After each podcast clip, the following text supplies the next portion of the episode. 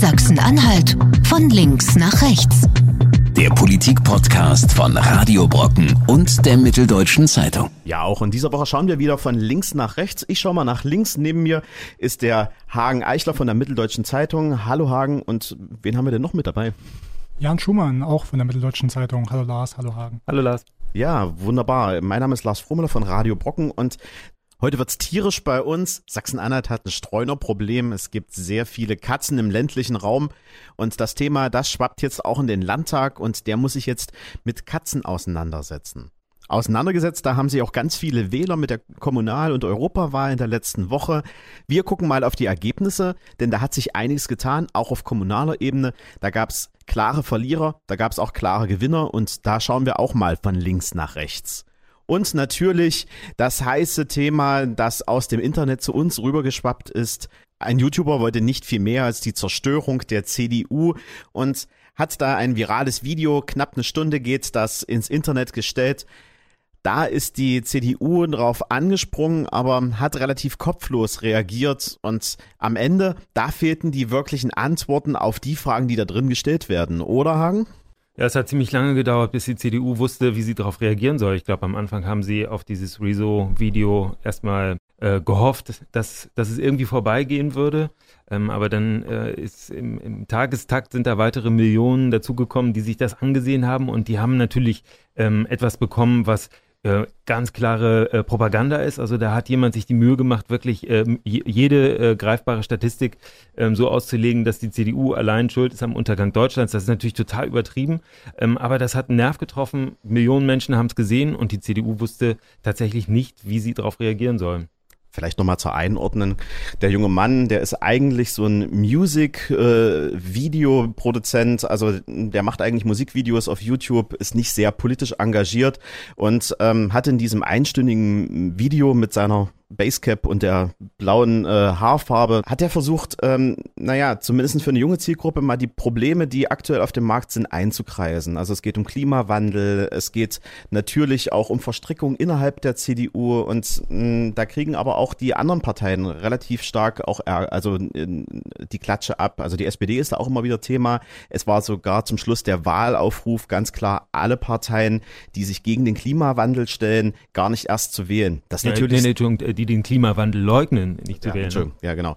Und das ist natürlich auch sehr manipulativ, relativ kurz vor der Wahl.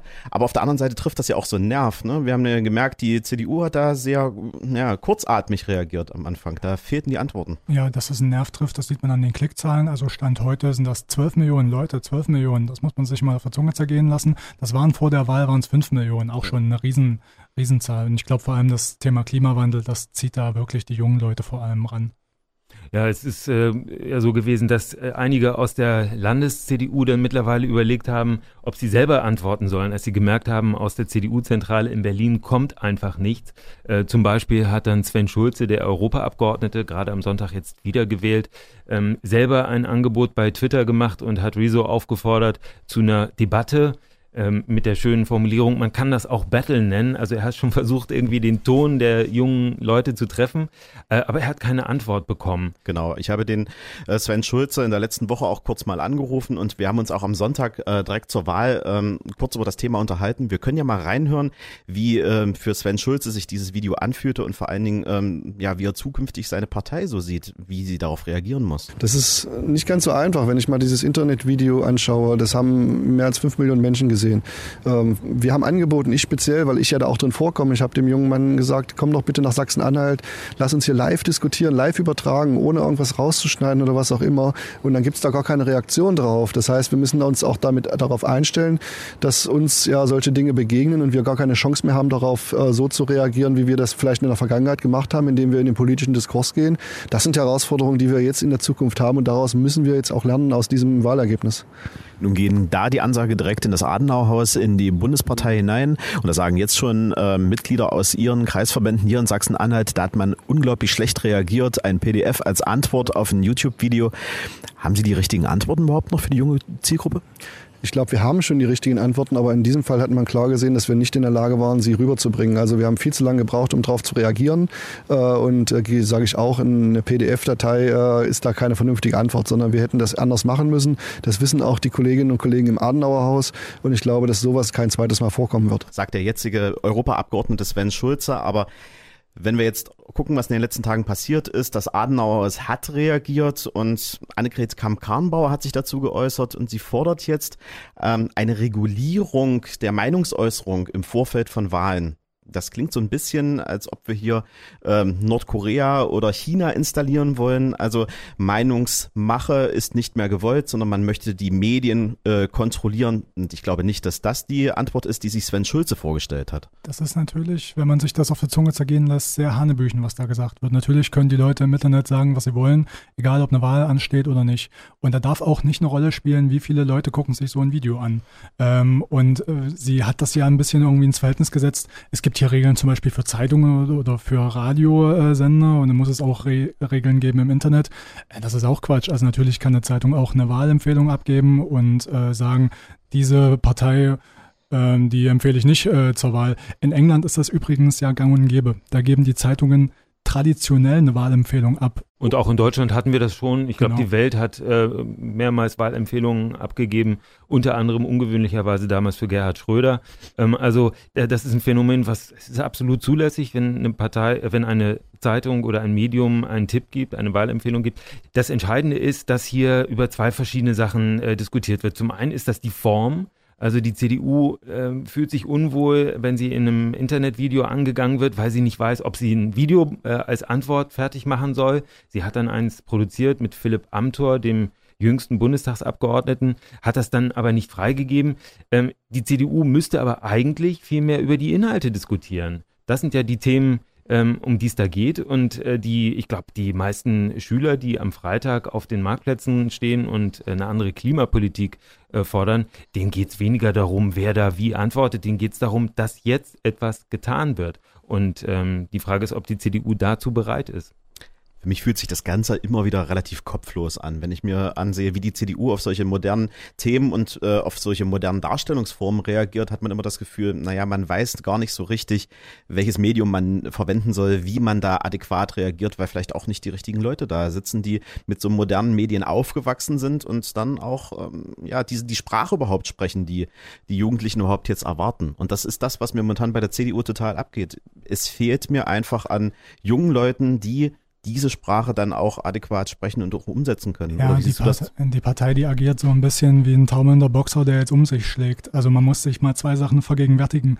Was wäre gewesen, wenn die YouTuber gesagt hätten, bitte wählt alle CDU?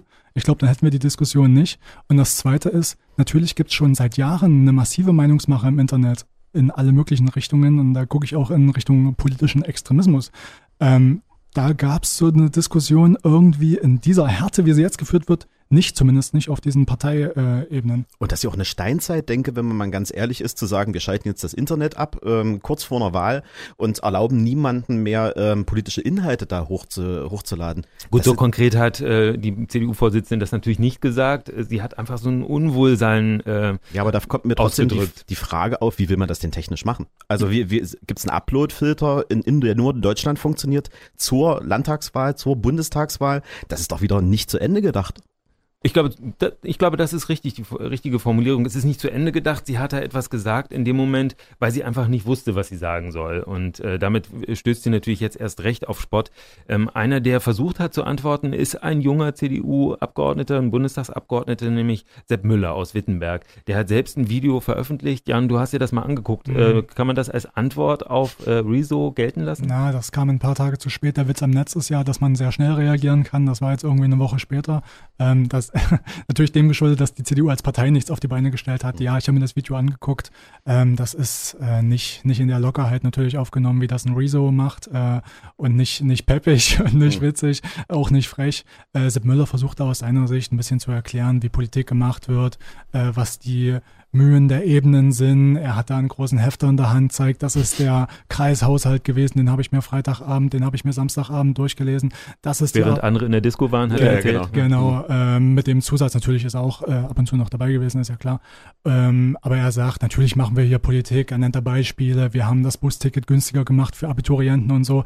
Ja, das ist alles interessant, das ist auch aller, aller Ehren wert, sich die Mühe zu machen als Bundestagsabgeordneter, aber ob das hilft, dieser Partei. Und das sind ja auch nicht die Fragen, die da gestellt wurden. Ja. Also ich habe in dem Video nicht einmal eine Frage zu einem Busticket gesehen, sondern da ging es um die großen Klimafragen, die gerade auf dem Tisch liegen. Und wenn da keine Antworten kommen, dann werden wir weiterhin Fridays for Future jede Woche sehen, weil die Jugendlichen sich einfach nicht abgeholt fühlen. Und da muss die CDU ansetzen. Ja, das Interessante ist ja, dass wir ähm, jetzt eine Generation haben, die sich äußern kann, die zahlenmäßig gar nicht so stark ist. Wenn man sich das Ver Verhältnis der Alterskohorten in Deutschland anguckt, die junge Generation äh, ist im Ver Verhältnis sehr viel schwächer als ähm, in unserem überalterten Deutschland die ältere das ist. Das heißt, die äh, alte Generation, die hat die äh, Macht bei den Wahlen.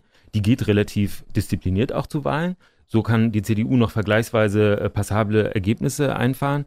Ähm, die junge Generation ist, ist sehr schwach. Es gab über viele Jahrzehnte viel zu wenig Kinder und das merkt man. Aber sie hat ein äh, Instrument, was eben die alte Generation nicht so hatte. Sie hat das Internet. Sie kann sich heute äußern auf eine Art und Weise, die früher gar nicht möglich gewesen wäre. Früher war ähm, sozusagen der Schülersprecher äh, die, ähm, äh, der Gipfel der politischen Karriere eines jungen Menschen. Heute kann einer zwölf Millionen Menschen erreichen. Also gut, Schüler ist er jetzt nicht mehr Rezo, aber ähm, er ist eben tatsächlich noch jung. Und ähm, auf diese Herausforderung, dass jetzt nicht mehr nur die äh, Zeitungen und, und Medien, äh, die traditionellen Medien zählen, sondern dass jeder Einzelne sich politisch äußern kann, auf die muss die Politik eine Antwort finden. Zum Thema junge und alte Wähler vielleicht noch eine interessante Statistik, ein Statistikhappen, der ein bisschen untergegangen ist jetzt am Sonntag bei den Europawahlen zum Beispiel. Man hat die ganz, ganz junge Wählergruppe 18 bis 25. Bei denen äh, sind die Zuwächse bei den Grünen sehr hoch. Das stuft sich dann ab. Das wird immer ein kleines bisschen weniger, der Zuwachs bei den Grünen, je älter die Wähler werden. Aber dann gibt es die Gruppe der ganz, ganz Alten und da haben die Grünen auch besonders stark zugelegt. Ähm, das, äh, möglicherweise ist das der Effekt, dass die Enkel mit den Omis und Opis sprechen. Ja, und ähm, das ist ja auch ein Effekt, den, den sehen wir auch bei den Kommunalwahlen, um gleich auch ins zweite Thema so äh, leicht reinzusliden, denn ähm, da haben wir auch ganz oft gesehen, die jungen Wähler, die werden gar nicht mehr angesprochen. Ich habe mir mal die Listen hier in Magdeburg so angesehen, da gibt es relativ viele ältere Kandidaten auf den Listen der CDU. Da sind Kandidaten dabei, die sind 74, da sind Kandidaten, die sind 84. Ähm, das würde mich zum Beispiel, ich bin jetzt 38, ich habe kurz überlegt, ja, ich bin 38, ähm, gar nicht mehr ansprechen und auch fühle ich mich auch nicht vertreten von. Und da habe ich auch mal den Kreisvorsitzenden hier in Magdeburg von der CDU gefragt, wie er mit dem Problem denn umgehen will. Und das hören wir uns einfach mal ganz kurz an. Wir sind eine Volkspartei für alle äh, Altersgruppen und natürlich haben wir möglicherweise zu wenig Leute gehabt, die in der jüngeren Altersgruppe äh, unterwegs waren, um da auch ein glaubhaftes Angebot an die Wählerinnen und Wähler zu unterbreiten. Und das wird die Aufgabe sein, vor der wir uns jetzt die nächsten fünf Jahre stehen, da auch für Nachwuchs zu sorgen, der in fünf Jahren dann auch Verantwortung übernehmen kann. Das war für die CDU Tobias Krull, der ist der Kreisvorsitzende und gleichzeitig auch Landtagsabgeordneter. Und ja, da sieht man schon das Problem, was die CDU gerade hat. Denen fehlen die jungen Leute, denen fehlen die jungen Köpfe. Und wenn sie dann doch die jungen Köpfe haben, dann platzieren die die so weit hinten auf den Listen, dass sie fast gar keine Chancen haben, überhaupt gewählt zu werden, weil die Alten dann ihre Funde verteilen. Und dann hat man natürlich diese Probleme, gerade wenn äh, solche jungen Themen aufkommen, dass man gar nicht mehr die Kandidaten hat, die die überhaupt noch bedienen können. Ja, es ist ein altes Problem. Das hat ein bisschen natürlich was damit zu tun, wie Politik insgesamt funktioniert. Wenn du lange bei einer Partei bist, hast du die Möglichkeit aufzusteigen und dann hast du in den oberen Etagen natürlich automatisch ein paar ältere Leute. Die CDU hat äh, auch junge Abgeordnete. Sven Schulze ist ja nicht besonders äh, alt. Ähm, das, also die haben schon frische Gesichter, aber klar, äh, im Lokalen ergibt sich das Problem. Ist schon immer so eigentlich gewesen, kann man sagen.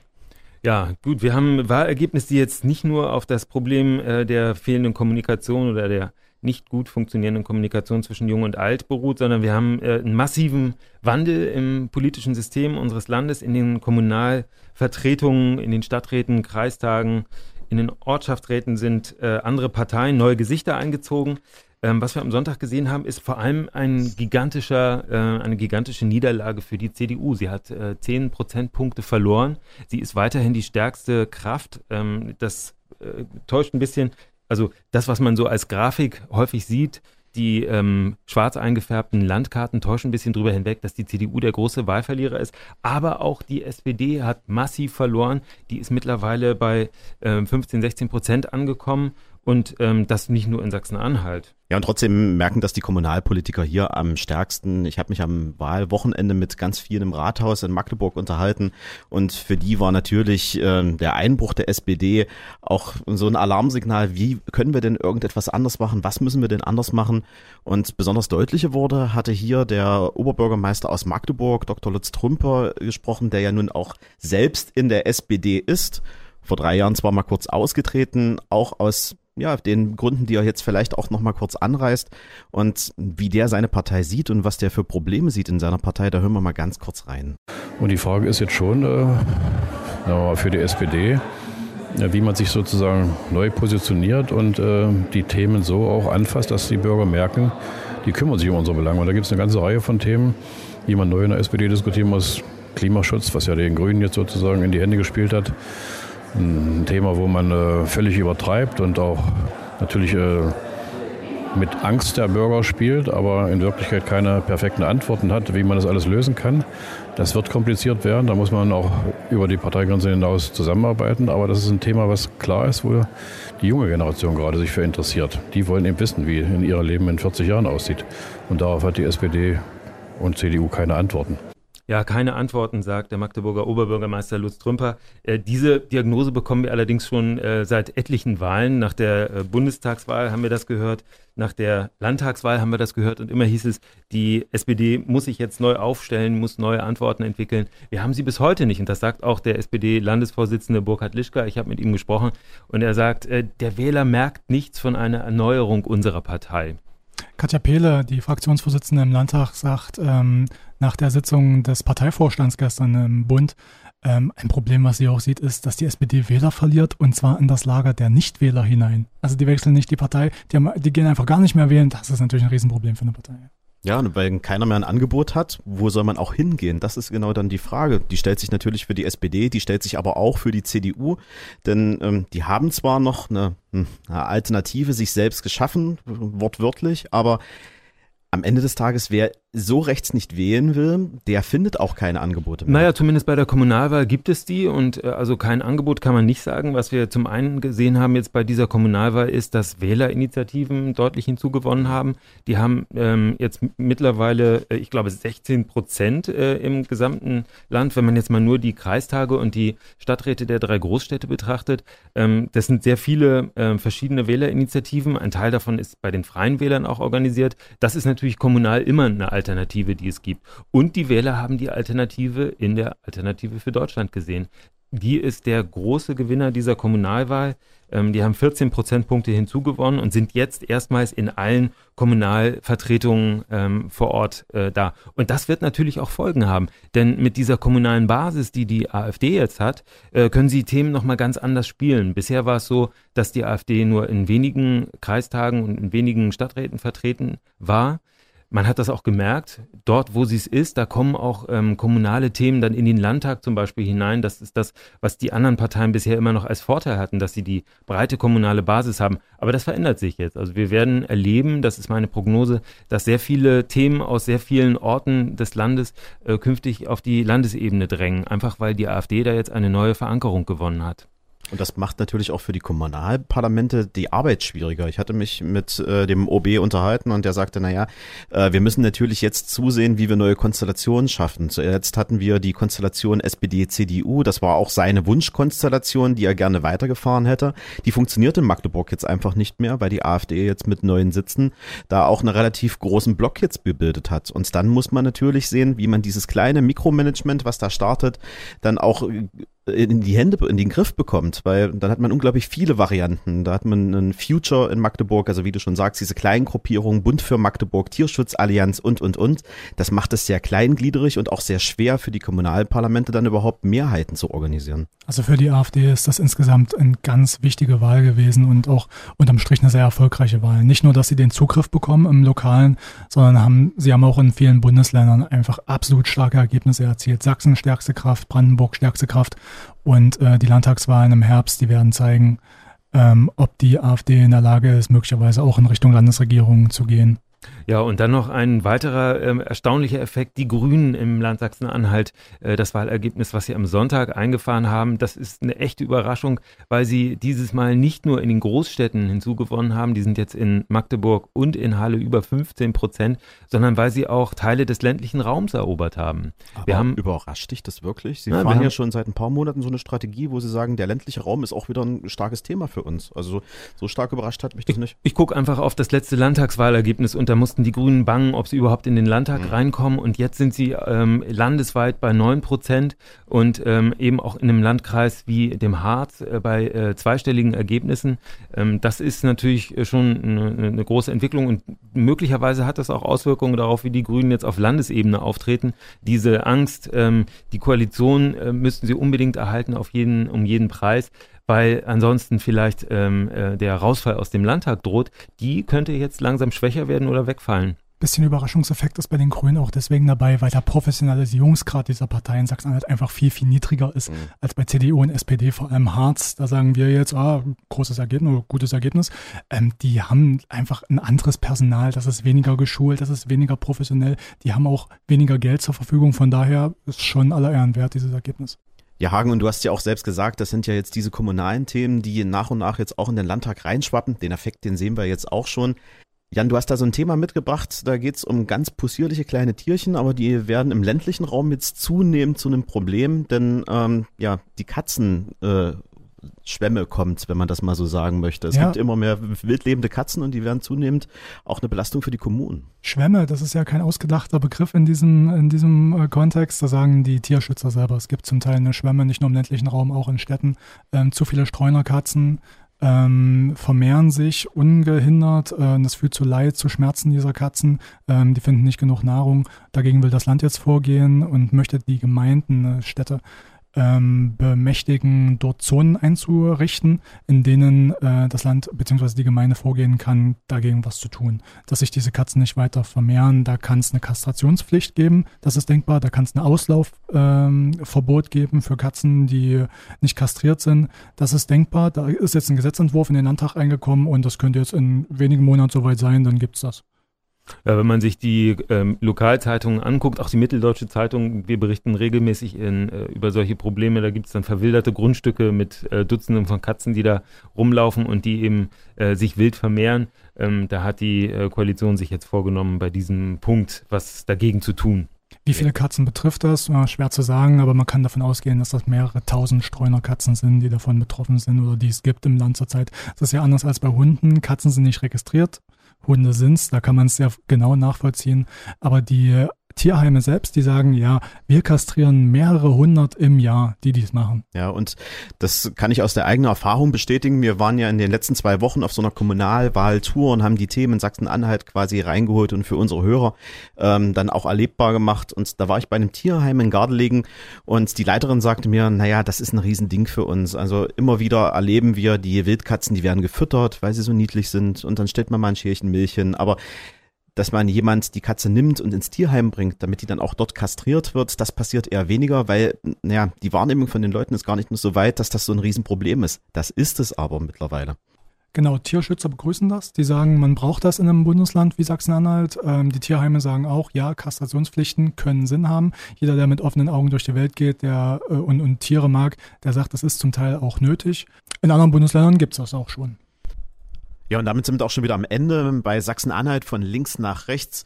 In der nächsten Woche gibt's uns natürlich wieder überall, wo es Podcasts gibt, also bei AudioNow, bei Spotify und wo man sonst so seine Podcasts für unterwegs sich herunterlädt. Sachsen-Anhalt von links nach rechts. Der Politik-Podcast von Radio Brocken und der Mitteldeutschen Zeitung.